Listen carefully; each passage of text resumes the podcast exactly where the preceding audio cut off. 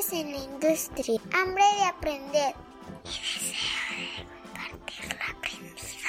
Iniciamos la conversación con Bere hablando sobre el flow, pero el tema principal fue el cuerpo. Finalmente, el cuerpo es el instrumento de la mente y el alma. Antonio, te presento a Bere, es una atleta de alto rendimiento, si logras que sea tu amiga, es lo mejor que te puede pasar en el mundo. No lo mencionamos en la entrevista, pero está esperando un bebé, está en el sexto mes y no se le nota nada porque no para, cabrón. O sea, ella está dando los entrenamientos con el mismo rigor que los daría si no estuviera esperando al bebé cualquiera de mis amigos tienen más panza que ella. Y ese niño o niña va a salir así, haciendo burpees, va a salir fuerte ya desde el principio. Voy a dejar sus datos en la descripción porque seguramente la gente que escuche la entrevista y escuche lo que vamos a platicar hoy la va a querer buscar porque vale mucho la pena ser su alumno. Hoy vamos a hablar mucho de la mentalidad del deportista y pues me interesa mucho explorar como el estado de flow. Bueno, la llaman como de muchas formas, ¿no? También me conocen como la zona. Es como pues un estado en el que dejas de ser tan consciente de lo que estás haciendo, entra más como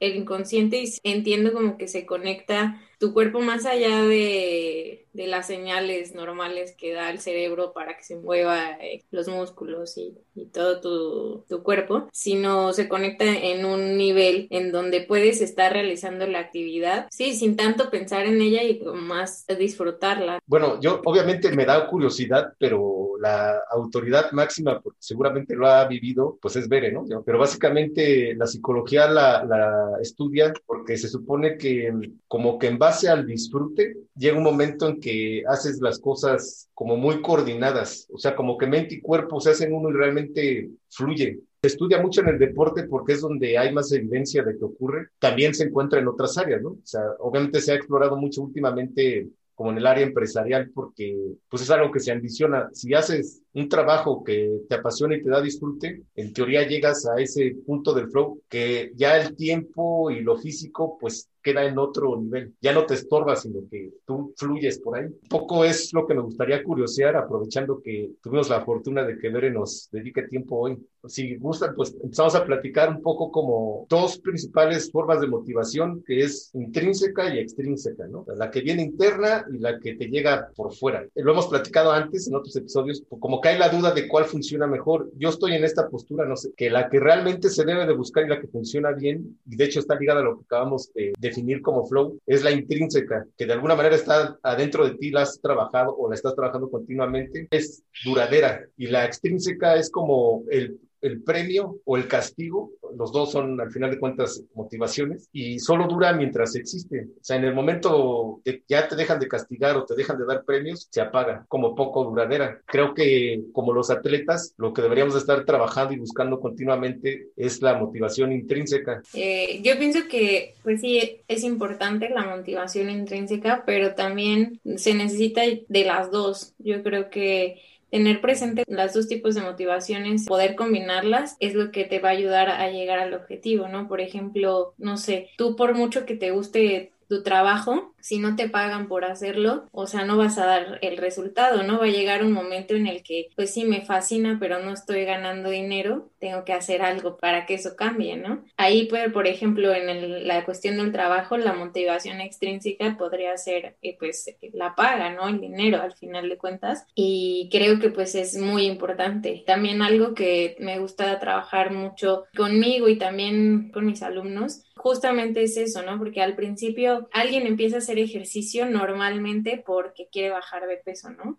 Eh, digamos que nunca ha hecho ejercicio en su vida o porque se lastimó de algo y necesita hacer ejercicio para recuperarse, ¿no? Entonces, esa motivación pues realmente al principio vino del exterior, necesitaron ese, esa algo externo a ellos que los llevó a querer buscar algo, algo diferente en su vida, ¿no? Pues bueno, ya después de eso, ya que tienen la motivación del exterior, entonces sí, cuando necesitan levantarse todos los días a las 6 de la mañana porque a ningún otro horario les da tiempo. Ahí entonces es donde entra la motivación pues de cada uno interna para poder seguir con esa pues con esas ganas que al principio lo hizo, pero sin perder de, vista eso que quiero al final, ¿no? Porque a mí me gusta mucho trabajar, eh, hacemos un collage de cómo me quiero ver cuando cumpla mi meta y eso lo tenemos pues en un lugar visible donde yo todos los días me levanto y veo cómo quiero estar. A eso, o sea, recordarles todos los días dónde quieres estar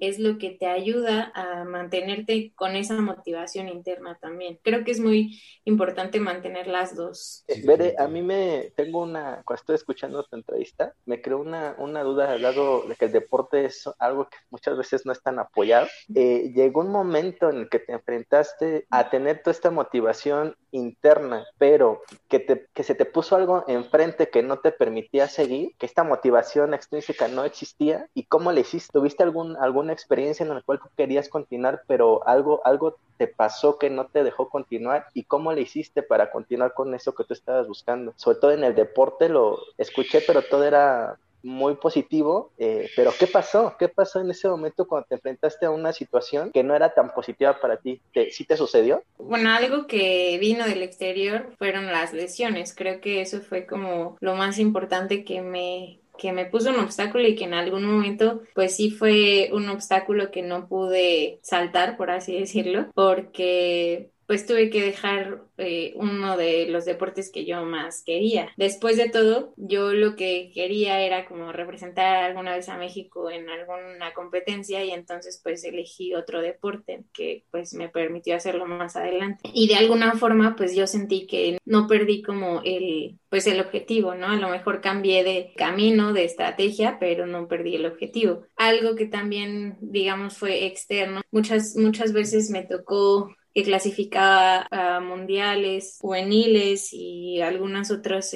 competencias internacionales y por falta de apoyo en la, en la, federación no podíamos ir a las competencias. Todavía tengo ahí el recuerdo de que me llegó un correo que nos decían que nos debían una competencia, ¿no? Pues realmente me la siguen debiendo hasta ahorita, pero creo que sí ha ido mejorando un poco, o sea, de, por ejemplo, el tiro con arco en ese momento pues no era lo que es ahorita. Después de las medallas olímpicas de los últimos dos juegos, la verdad es que pues ha crecido mucho el deporte, o sea, en cuanto a número de personas que lo practican y también ha crecido mucho la federación, cambió de, dirección y cambió de, pues, de forma de llevarse, pues ha beneficiado mucho para, para los atletas aunque todavía pues no es como lo que quisiéramos o el ideal, sí poco a poco va, va creciendo y pues mientras más gente lo conozca, mientras más personas los practiquen, iremos mejorando seguramente, espero, yo confío en las autoridades. Y, y en esta posición, ¿cuál fue la parte más importante para continuar? Porque pues es súper frustrante, no estás súper preparada, pero no tienes el apoyo suficiente. ¿Cómo no te diste por derrotada? ¿Qué fue lo más importante? ¿Lo que tú sentías? Entonces tú sabías que iba a haber otras alternativas y que iba a haber otro momento. No, sí, sí, claro, muchas, muchas veces, o sea, creo que cada, cada vez que me pasaba esto, pues lo sentía así, incluso la primera vez que fui a competir, por ejemplo, de gimnasia, yo estaba todavía muy chiquita, tenía siete años y no creo que llevara ni un año practicando. Pues no, no me fue nada bien. Fui a una competencia donde pues había muchísimas niñas, yo no sé cuántas, pero punto que empezaban a premiar desde la veintitantas, ¿no? No sé, dieciséisavo y octavo y así, y yo estaba como con la esperanza de que dentro de las 30 niñas que llamaran me hablaran a mí en algún momento, ¿no? Y pues no, nunca pasó. Yo dije, no, ya van por el tercero, no creo que haya quedado en tercero, ¿no? Tercero, segundo, primero y nunca me mencionaron, ¿no? Y entonces yo dije, no, pues, o sea, quedé mucho más atrás en el 40, no sé cuántos habré quedado, ¿no? Y creo que eh, la diferencia ahí también vino mucho de mi entrenador, porque a él no sé de dónde sacó una medallita ahí, no sé si se la habían dado de recuerdo o qué, y llegó y me la dio y para mí, pues, desde ese momento fue como alguien que me dio un, voto de, confianza y creo que ya para la la siguiente dije, no, pues ahora sí le voy a echar ganas porque no me quiero quedar sentada en la premiación. No, yo creo que esa fue padrísima, ¿no? Tuviste un entrenador que era tu mentor, que en ese momento pues vio tus habilidades y te dio esa, esa motivación extrínseca, te dio una medallita que para ti lo que te hizo fue darte más fuerza, ¿no? Y te puso en la mente, yo no voy a hacer, yo lo voy a obtener, yo lo voy a lograr y estuvo padrísimo, ¿no? ¿Qué, qué hubiera pasado a lo mejor si no te hubiera dado la medallita? Pues sí. hay, hay otra cosa que me hace pensar en algo, esta cosa que hay en México y en Latinoamérica que no apoyan, porque es una realidad, no se apoya debidamente el deporte porque esto que hemos dicho entre líneas de la pirámide de Maslow, que estén cubiertas sus, sus necesidades principales, estén cubiertas y realmente puedan hacer un trabajo correcto en el deporte, pues eso me deja como reflexionando que si bien Bere comenta que ha mejorado, pues todavía estamos lejos de tener unas condiciones para realmente sí ser medallistas en las Olimpiadas continuamente, ¿no? No es solamente una cosa de recursos, porque a mí países como Cuba siempre me han llamado la atención porque pues en las Olimpiadas tienen muchas medallas, ¿no? Y no es que estén desbordados de, de recursos, ¿no? Pero hay algo que no sé qué sea, que hacen bien, ¿no? Tienen más medallas en, en ese tipo de eventos. O no sé, estoy dando mal el dato, de Bere, tú siempre nos debes de corregir porque somos bastante inexpertos expertos, Toño y yo, en estos temas. No, sí, bueno, yo creo que, bueno, en Cuba tengo yo una teoría muy personal por mi experiencia. Una vez, pues tuve la oportunidad de viajar a, a, este país. Es muy, muy impresionante ver realmente todo, ¿no? Porque tú llegas y yo no sabía mucho como de la situación y llegas y todo es antiguo, ¿no? Llegas y todos, de verdad, todos los cubanos están, los hombres están así súper fuertes y las mujeres así súper cuerpazos y pues dices, ¿qué es? O sea, ¿qué comen, no? Y realmente no comen tan bien, comen arroz con frijoles todos los días, no hay verduras, o sea, yo llegué a un restaurante a querer pedir una ensalada y me sirvieron literalmente col con dos rebanadas de jitomate y un limón. Casi no hay carne, casi no hay, pero yo creo que es esas limitantes que ellos tienen los hacen crecer mucho. Creo que eso es como algo de, de lo que tienen en, en su cultura ya como parte de su vida, de su realidad, pues están tan dispuestos a echarle ganas en, en, todo, ¿no? Porque no solo deportistas, también hay médicos muy buenos, ¿no? Sobresalen en muchas otras ramas donde, pues yo pienso que es eso, el querer la motivación del querer poder salir de su país para tener o tener muchas mejores cosas es lo que les ayuda a pues a buscar ese ese nivel no pues de preparación. Sí, fíjate que ahí me hace pensar también en dos cosas. Uno es ahorita comentabas no comen tan bien pero yo no soy nutriólogo pero a lo mejor es que es una alimentación más correcta no más nutritiva no o sea no lo sé. O sea tienen menos variedad pero a lo mejor los nutrientes son más Entonces, adecuados. eh, los frijoles con arroz dan mucha proteína Sí, pero pues sí, no es, no es tan balanceada tampoco. O sea, y por ejemplo, agua es súper difícil conseguir agua en la isla. Entonces, casi siempre toman refresco y pues no. eso pues no está mal saludable, ¿no? O ron, hay ron, sí, hasta en cajita así como del boing, pero es Ajá. ron. La realidad que platica Veré, pero también el gobierno hace una motivación extrínseca donde a todos los obliga a, a, estudiar. Por eso ahí todos son, todos el nivel de educación ahí es muy bueno porque si tú no estudias te llevan a la cárcel. Y si te llevan a la, y si no te llevan a la cárcel así puedes ser barrendero o médico. El gobierno cubano lo que quiere es que salga y exhibir la grandeza. Y entonces los que son artistas y son deportistas tienen un poco más de apoyo que los demás y son los que pueden salir porque son los que vayan al extranjero. Y bien, bien dice, esa, esa idea y esa motivación de salir de ese país los lleva a ser buenos deportistas. Ese, Fíjate ese que no me gustaría mucho meterme por ese lado, porque ya sabes que siempre que uno habla de política y religión se encuentra ahí contrapuntos, no me gustaría profundizarle demasiado, pero lo que sí me gustaría tomar es el punto de que la motivación lleva a tener cierta actitud. Entonces, pues básicamente lo que me gustaría reflexionar un poquito más es cómo la preparación y la motivación te dan una actitud y cómo influye eso en tu vida. O sea, y hablar más sobre la actitud en sí, porque yo escuché una fórmula que me hace mucha, mucho sentido y es que el valor profesional, vamos a decirle así,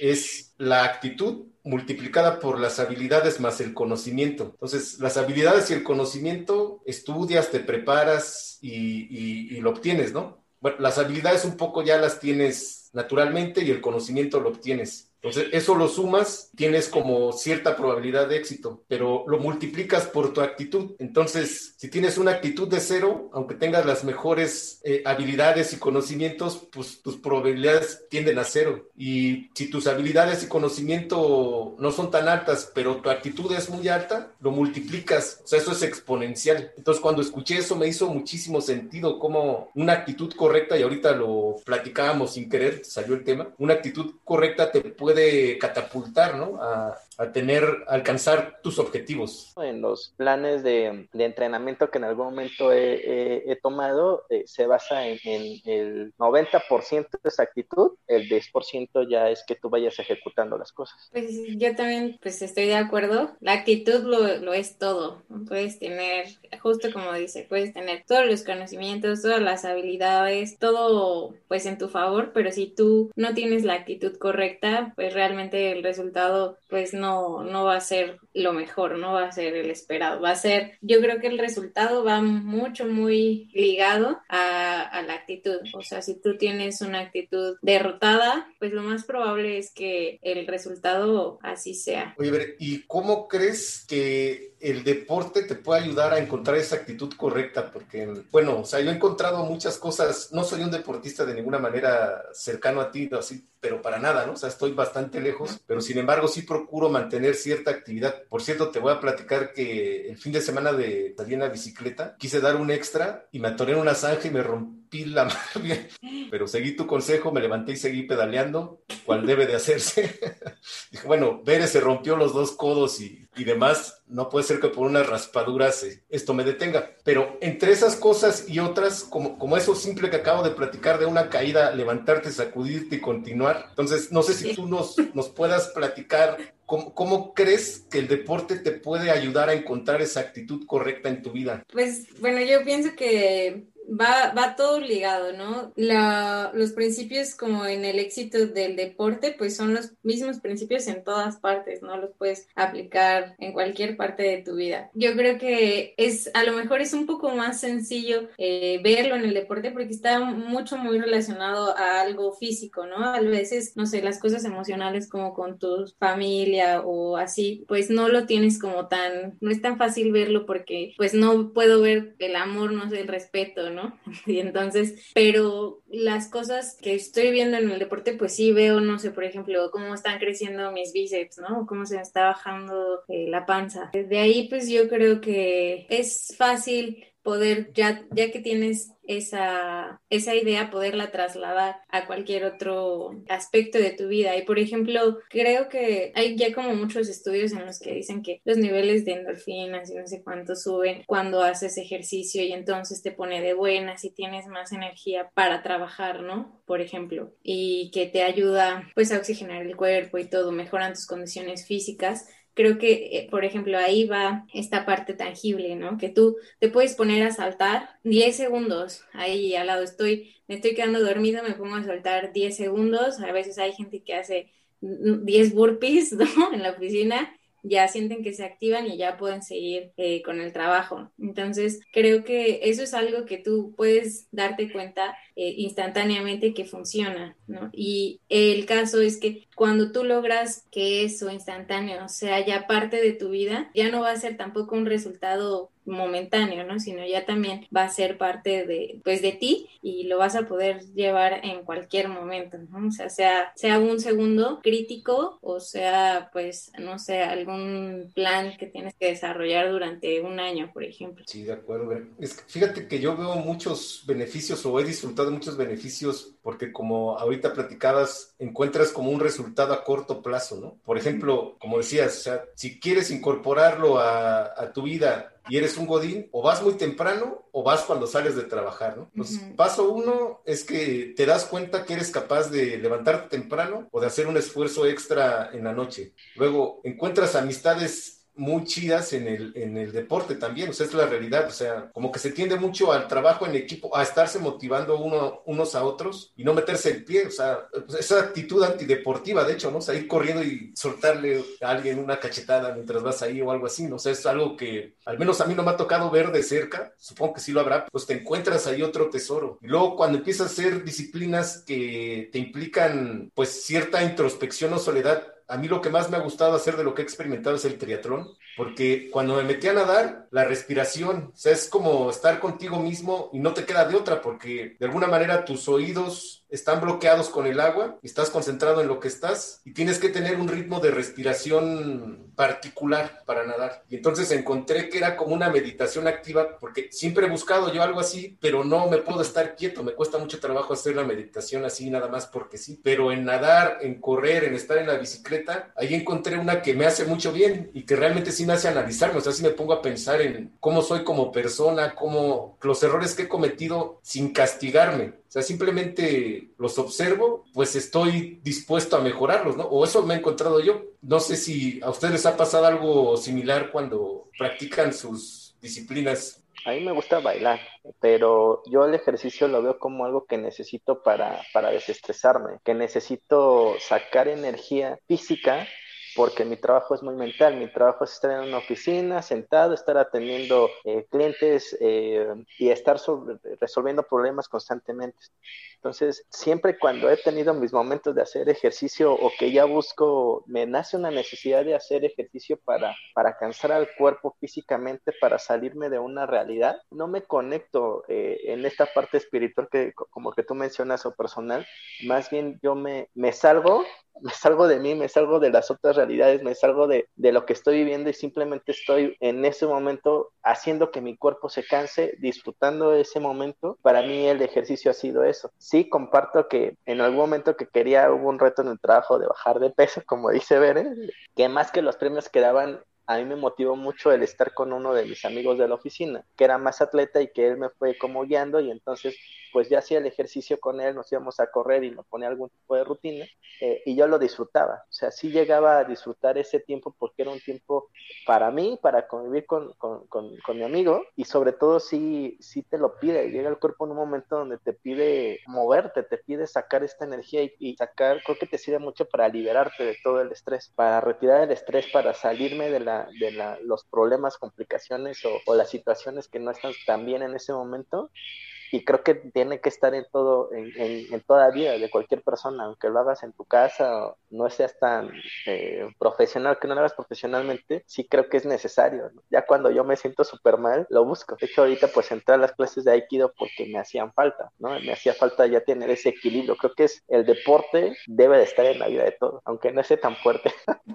no, sí, esto de que dicen que mínimo 30 minutos al día es una realidad, o sea, es lo mínimo que necesita tu cuerpo para, para poder vivir. O sea, porque realmente, más allá de que te distraigas o que este, encuentres amigos y todo y que puedas tener un espacio para ti, pues también tu cuerpo lo necesita. O sea, no, no puedes vivir sin moverte. Tus músculos lo necesitan, tus huesos necesitan a tus músculos. O sea, serías, no sé, muerte vegetal, ¿no? O sea, muerte cerebral para que realmente... Y ni así, porque hay pacientes que, por ejemplo, están en coma y que los fisioterapeutas van a moverle los brazos, las piernas, o sea, realmente para que si en algún momento pues, este, pues regrese a la vida o despierte más bien, pues no estén tan atrofiados la, la, el cuerpo, ¿no? La musculatura. Sí, sí es una realidad. De hecho, lo que le decía a Daniel es que muchos, la mayoría de los padecimientos crónicos eh, se dan por esa falta de, de, actividad, porque, por ejemplo, a mí, yo me, a mí me dio ciática cuando tenía 14 años, pero por una lesión mal rehabilitada, pues bueno, es la que les contaba, ¿no? Que ya casi me dejaba sin caminar, pero realmente es un padecimiento que les da a las personas mayores, sobre todo a las personas que son muy, pues muy sedentarias. El estar sentado frente a una computadora es sinónimo de mala postura, de mala oxigenación. A veces ni siquiera comen bien, ¿no? No se alimentan bien, no toman agua por, por estar en el trabajo. Más ahorita que con el home office, pues creo que más allá de beneficiar a, tu salud o a tu horario, creo que se están extendiendo muchísimo más los horarios, te estás pues sacrificando más porque antes en la oficina pues son las dos y te vas a comer y no me importa, ¿no? Y regresas a las tres. Ahora pues no hay un horario de comida, no hay un momento en el que ni siquiera te pares de la silla, ¿no? Entonces pues mucho de eso se ve reflejado en, en, en la salud, no solamente en, en el, la adquisición de peso extra, sino también pues en que se va, te atrofiando la, los músculos. Entonces, pues sí es muy, muy importante que, pues así como tú busquen una actividad que les guste, es lo que yo le decía a Daniel, hay para todos. O sea, pues si a mí me gusta bailar, el, baile es un ejercicio fantástico. Mi, mi hermana es bailarina, ella estudió clásico, ballet clásico, y aguantar una clase de ballet está cañón. O sea, parece que no hacen muchísimo esfuerzo ni que es muy difícil abrir y cerrar la pierna, pero en realidad lleva su trabajo. Eso es algo que tienes que buscar, algo que te guste. Si me gusta, no me gusta hacer nada, pero tengo un perro, pues aprovechar, sacar a pasear al perro, no sé, o a los hijos, a lo que sea, pero realmente, pues no que te salgas y que te sientes a ver cómo juegan los niños, ¿no? Sino que tú juegues con ellos. A lo mejor también esa es una actividad que puedes realizar y eh, que realmente te va a ayudar, ¿no? Ya después de eso vendrá mucha gente, sobre todo estas personas que no les gusta, así que dicen, no, es que no me gusta el ejercicio, el ejercicio no es para mí. En algún momento de su vida les va a tener que gustar, entonces pues es mejor que lo empecemos a hacer temprano cuando el cuerpo no nos lo esté exigiendo. Y, se nota, de hecho, eh, no sé, en algunas escuelas los obligan o tienen las familias esa educación. Y yo creo que si empiezas desde niño, el cuerpo ya tiene una memoria y, creo que hasta te es más fácil, ¿no? Se mantiene hasta que son viejitos, ¿no? De algunos de mis clientes adultos están mejor que yo. Digo, no, no, ¿qué puede ser? ¿Cómo le estás haciendo? Y definitivamente creo que el deporte es algo padrísimo, hasta creo que puede ser un motivador. El mismo deporte es una motivación, ¿no? Porque no lo ves como, si no lo ves como una obligación, si lo ves como un gusto, creo que es un complemento necesario en la vida, definitivamente. Sí, creo que fue algo que lo mucho que me gustó cuando empecé a correr, porque no es como tan es común en otros deportes, pero cuando empecé a correr me motivaba mucho ver a gente muy grande, o sea, que tú ya los ves viejitos, viejitos porque se les ve ya, o sea, todo el cabello canoso, súper arrugados, es, pues sí, que tú ves que ya, no sé, tienen más de 60, 70 años y siguen corriendo y te pasan, ¿no? o sea, y dices, ¿cómo le hace este señor, no? O sea, sí. Entonces creo que eso te, te motiva, ¿no? O sea, ya dices, si este viejito así como está puede, yo, yo porque no, no voy a poder, ¿no? Te digo, no, no pasa en todos porque pues cuando era gimnasta, ya ahorita ya hay, hay de moda una viejita, ¿no? Que hace gimnasia. Pero ahorita, o sea, ahí es una, ¿no? Y todos la ven como, wow.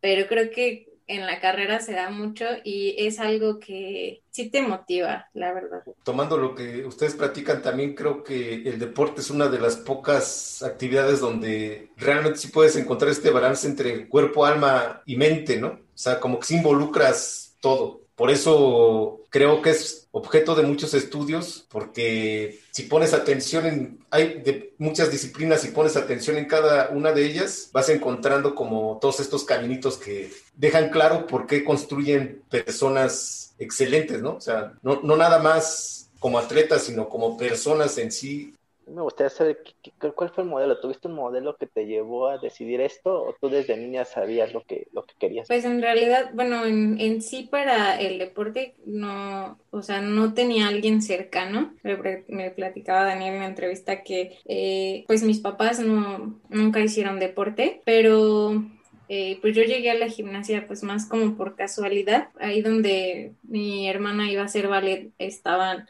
también los, eh, pues el gimnasio y fue algo que vi y me, me, dieron ganas de hacerlo, o sea, pues no sé si a ustedes les ha pasado, pero ya estas veces que, no sé, a lo mejor cuando encontraste alguien que te gusta, ¿no? Eh, así, que el corazón te palpita muchísimo, muy rápido y algo te llama, eh, pues así me pasó con la gimnasia y nunca antes me había pasado con ninguna otra actividad, ¿no? O sea, yo le practicaba cuando les decía que, que le dije a mi mamá que quería tocar el violín, pues, o sea, no tampoco era algo así como que me llamara, ¿no? Sino pues porque dije, ay, está padre, ¿no? Pero no, no había sentido esa emoción. Y cuando lo encontré, pues eh, sí mi modelo a seguir era, pues en ese momento era todavía muy famosa Nadia Comaneci y pues fue en ese momento de la calificación máxima para sacar en la gimnasia era 10 puntos, ¿no? Y entonces, pues cuando ella obtiene sus 10 es que ni siquiera cabían en el en la pizarra, ¿no? Porque nadie nunca había sacado 10. Yo quería ser como ella, ¿no? Y en algún punto, pues ese fue mi modelo, fue yo quiero un día sacar 10, ¿no? En, en, mi rutina. Pues así fue, fue creciendo y realmente, pues nunca fue como que fuera yo fan, así que conociera su vida y me pusiera a ver, no sé, documentales ni nada, sino solamente fue como esa idea y pues poco a poco la, la fui construyendo. Ya después a lo mejor eh, en mi vida, pues más adelante fui conociendo pues a otros deportistas, tal vez también cuando empecé a tirar, pues tuve la fortuna de que al lado, o sea, yo estaba en el Centro Nacional de Alto Rendimiento, entonces ahí pues ya los que ya entrenaban diga, conmigo pues ya habían sido medallistas nacionales. Entonces pues creo que también eso fue un algo importante que me permitió desarrollarme y al lado entrenaban los de la selección mayor. Yo conocí, pues conviví, fuimos a fiestas, desayunamos, comimos, cenamos con pues Aida, con Mariana, con Lalo y este René, todos los olímpicos desde que yo empezaba. Entonces, pues eso también me, me permitió aprender muchísimo de ellos, de, ver cómo entrenaban, cómo se preparaban, todo, qué comían, cómo dormían, ¿no? Porque literalmente los, los veíamos, los teníamos ahí cerca, ¿no? Sabíamos cómo estaban tirando todo. Entonces, creo que eso también fue algo que me, me marcó y me permitió poder formarme un poco a lo mejor más rápido de, de, lo que hubiera hecho a lo mejor en algún otro en algún otro lugar, ¿no? Pues Vere, yo me ya para que me dio muchísimo gusto conocerte. Para mí pues simplemente pues ojalá como dice Daniel podamos ser amigos, te voy a seguir y simplemente las relaciones de repente nos vuelven más fuertes y ya te voy a dejar concluyendo. Pues igualmente, muchas gracias por el espacio, por llamarme. Yo, bueno, mi novio dice que eh, no sabe por qué, pero pues a mucha gente le caigo bien y que me, me llaman y todo y que todo me llega muy fácil, pero yo creo que también eso es parte de, pues de la preparación, ¿no? Es que él dice, es que todo, tú tienes mucha suerte, ¿no? ah, ahorita que estamos viendo el, porque él le gusta mucho el fútbol, ¿no? Entonces estamos viendo la liguilla, pues yo le digo, es que le decían que los Pumas, él le va a los Pumas, ¿no? Entonces ahorita está muy feliz. Y decían que todos dicen que llegó por suerte, ¿no? Y que por suerte y que pura suerte y que no trae nada, que esto, que todo es suerte. Le digo, pues es que, o sea, yo creo que sí existe la suerte, pero pues no es nada si tú no estás preparado, ¿no? O sea, te pueden llegar eh, la mejor oportunidad en el mejor momento, pero si tú no estás listo, pues no, no, no, no la vas a poder aprovechar, ¿no? Alguien más la va a tomar por ti, ¿no? Y entonces vas a decir, es que fue mala suerte. Pues no. Entonces también le digo, pues a lo mejor yo la primera vez que gané una medalla en las Olimpiadas Nacionales fue por suerte, muchas personas pueden decir, porque era muy chistoso que yo me ponía muy nerviosa y mis nervios se le pasaban literalmente a las otras competidoras y entonces de repente una voló una flecha y pues yo por suerte gané. Entonces creo que al final pues yo hice mi trabajo, si ella se puso nerviosa también fue mala la preparación de ella, ¿no? Tal vez a lo mejor le faltó ahí un poco más de preparación psicológica. Pues así poco a poco pues bueno, mi camino se ha ido abriendo y creo que pues sí influye mucho estar en el lugar correcto en el momento correcto, pero también prepararse. Bere dejó claro que para vivir necesitas moverte, aprovechar cada oportunidad para hacerlo y encontrar la actividad más adecuada para cuidar tu cuerpo.